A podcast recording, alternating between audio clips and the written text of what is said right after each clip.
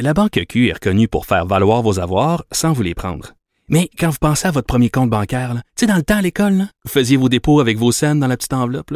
Hmm, C'était bien beau.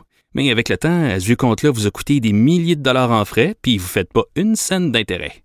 Avec la banque Q, vous obtenez des intérêts élevés et aucun frais sur vos services bancaires courants.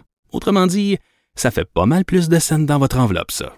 Banque Q, faites valoir vos avoirs. Visitez banqueq.ca pour en savoir plus. Sophie Durocher. Sophie Durocher. Sophie Durocher. Mon nom est Sophie Durocher. Sophie Durocher. Des opinions éclairantes qui font la différence. Cube Radio.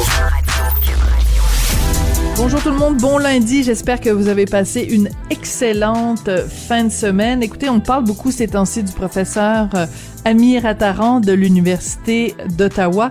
Mais écoutez, euh, savez-vous qu'en 2017, il avait euh, poursuivi Immigration, Réfugiés et Citoyenneté Canada parce qu'il aimait pas le fait qu'on utilise l'expression famille nucléaire. Il trouve que c'est un stéréotype occidental et que c'est de la discrimination fondée sur la race et l'origine nationale ou ethnique. Vous vous demandez sûrement de que c'est.